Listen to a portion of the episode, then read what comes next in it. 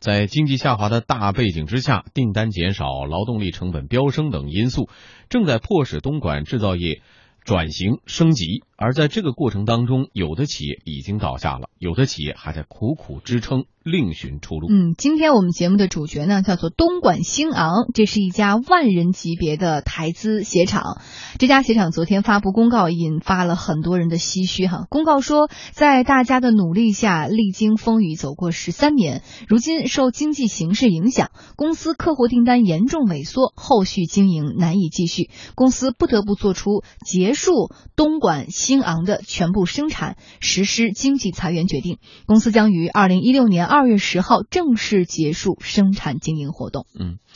东莞兴昂呢是台资企业啊，兴昂国际有限公司的下属子公司。兴昂国际二零零七年正式在香港上市，股票名称为九星控股，是目前全球十大鞋业制造商之一。新洋国际啊，在东莞有新昂、新雄、新鹏三大鞋厂。除了代工世界品牌，新昂国际也推出过自营品牌，而且在大陆还有五百余家的门店。嗯，我们继续来关注哈，东莞兴昂其实是兴昂国际的女鞋事业部，很长时间以来，它一直为耐克、还有 Prada 等这些世界知名品牌做代工。对于停产的消息呢，今天我们记者多方联系到了相关负责人，但是对方表示不便接受采访。不过有工作人员表示，涉及到裁员的相关人员正在陆续的走离职程序。这是一个小的内部的，并不是说所有的。现在他们就是现在已经就是按照法律的正常手续，就是在核对以及一些那个工资款，还有一些就是遣散的那些款项，就是正在发放，发放完毕的就已经离开了。据了解呢，东莞兴昂停产的原因是人工成本的上升，近两三年。东莞兴昂人工成本每年增幅大概在百分之十五左右，而人工成本的增加就直接影响了公司的订单量。去年呢，东莞兴昂利净利润是大幅下滑的，下滑幅度超过百分之五十。这次啊，东莞兴昂所有的生产单位关闭，但仍然会保留研发、行政等部门。目前，广东这个东莞兴昂呢，将近有三千名员工，裁员涉及到的员工就多达一千九百多人。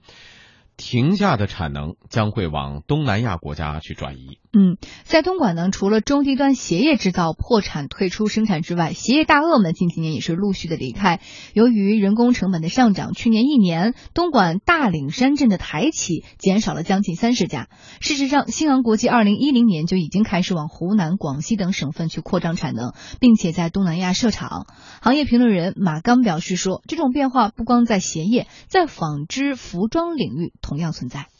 一个方面是国内的这个制造相对来说了比较饱和，就是我们说的产能过剩。另外一个还有一些订单的这个转移，就是有部分订单它转移到这个其他国家去了。因为这几年实际上也受国内的这个生产成本会比较高，劳动力成本比较高，它转移到一些国外的，这就加剧了以前依靠外销订单去做这个制造的这些企业订单减少。嗯。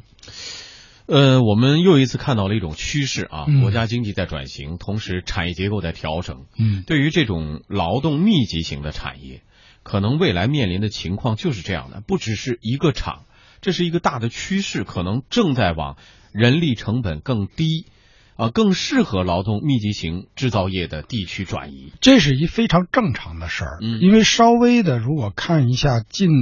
不用太看太远，近一百年的这个这个。全球的经济发展历史的话，嗯，它实际上这个产业一直在转移，嗯，大家知道这个这个呃，巴菲特的公司叫伯克希尔哈萨维，这个它原来是一个纺织企业，嗯，对吧？那么现在大家一想说，哟，美国人。还做过衬衫呢，还卖过布呢，对吧？那是对吧？就是这样嘛。因为那个时候美国的东西实际上是便宜，嗯，因为它比欧洲的劳动力成本要低，所以他当时接过来的是欧洲的这个啊产业转移和升级的过程当中。接下来日本接美国，对吧？美日本人卖伞、卖鞋。卖雨伞、卖鞋，这个当时大家都知道的吧，对吧？然后接下来是四小龙，嗯啊，李嘉诚起家卖什么呢？塑料花，塑料花，对，那个是一个多么劳动密集型的制造企业，因为塑料花人工手工一个一个往上插呀。那那个时候香港的劳动力成本还能够支撑这种塑料花这种加工业呢，对吧？那接下来四小龙完了以后就转移到中国大陆。嗯。啊，那个时候其实东南亚刚开始冒头，也就是说马来西亚、印度尼西亚这些国家，他们本来想说，哎，四小龙开始往金融啊、往高科技啊这个转的时候，他们想把这个接过来。这个时候中国改革开放了，中国一改革开放，整个沿海的那个劳动力的那个那个量，嗯。还有那个那个素质，跟这个这个台湾和香港这些之前的管理水平啊，这个华人还是很厉害的，因为正好台湾和香港的那些管理层一下就得到了一个非常大的一个劳动力市场，语言通、文化通，一下中国世界工厂的这个加工业就起飞了。嗯那现在呢，中国人有钱了，那接下来的话，再往下的时候，再加上咱们的这个计划生育，造成一个人为的倒三角，快速的这个这个啊这个年轻的劳动力的这个啊消失，失嗯对，然后这个时候，哎，东南亚又来了，等于重新回到。那个，他们原来本来想从思想楼手里去接，结果、嗯没接着，没接着哎哎，现在呢，开始说，哎，结果中国你支付了，我们来干这事儿。轮到下一个梯次。对啊，嗯呃，除了向内陆或者是东南亚转移，行业评论人马刚也说了啊，对于这类工厂来说呢，还有一种转型的模式，就是说创立自己的品牌。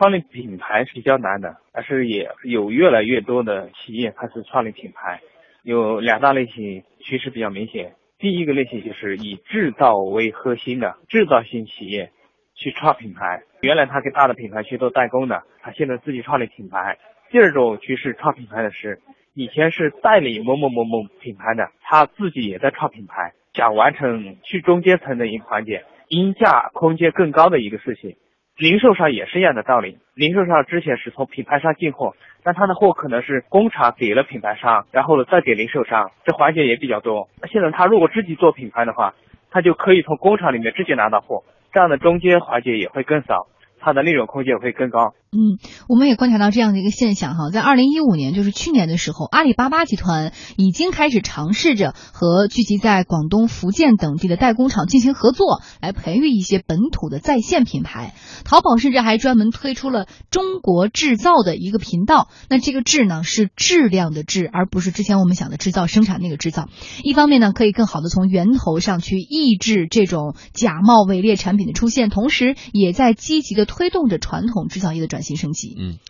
早在去年四月下旬，已经有来自福建莆田的多家鞋业品牌商登陆了中国制造频道啊，我们就说那个质量的质啊，制造频道。统计显示呢，活动仅四天就在淘宝等平台卖出了大概有十七万双鞋子。随后还有不少来自广东的鞋以及箱包品牌登陆平台，这些品牌商都是具有十年以上的生产管理经验的，而且都曾经为国际知名品牌做过外贸代加工。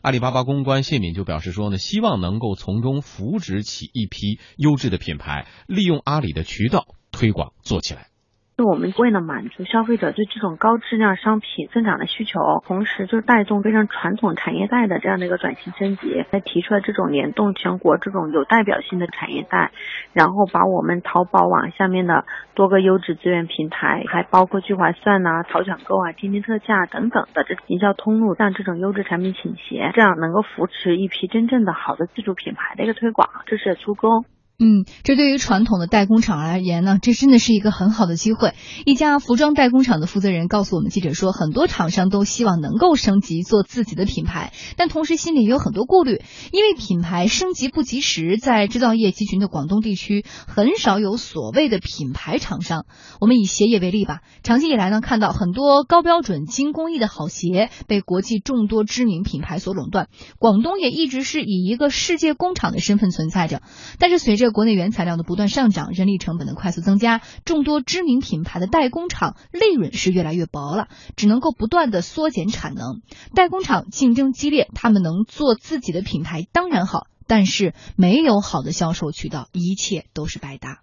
因为代加工或者什么，就是做外贸啊、尾单啊什么的，好多小的问题。如果你自己做的话，就是说你自己去做一个品牌。他们代加工可能就不会再用你了，因为你已经有自己的销售渠道了，然后这样就会丢失这部分客户。但是你的货，呃，如果能保证卖出去的话还好，如果卖不出去的话，可能就是就损失比较大。客户也损失了，然后就是自己，然后又货又卖不出去，所以说好多大部分厂都不敢迈这一步。我们也是想走出去，自己去自己生产，自产自销，但是说主要是看扶持力度大不大，平台好不好，就是门槛相对高不高。嗯，而且后期你要花钱去推，如果推不出去的话，任何一环节上有问题，可能就太好了。嗯。代工厂转型之路确实不好走啊，呃，肖荣觉得要实现真正的意义上的叫转型升级，关键最关键的要做好什么？我倒觉得真正最关键的是中国制造，而这个智是智力的智，啊，智力的智，对，那这个比质量的质又提升了一步，是智力的智力的智。这其实 N 多年前，我们一位国家领导人他就曾经说说过一句话，他说中国的企业如果能把指甲刀做好。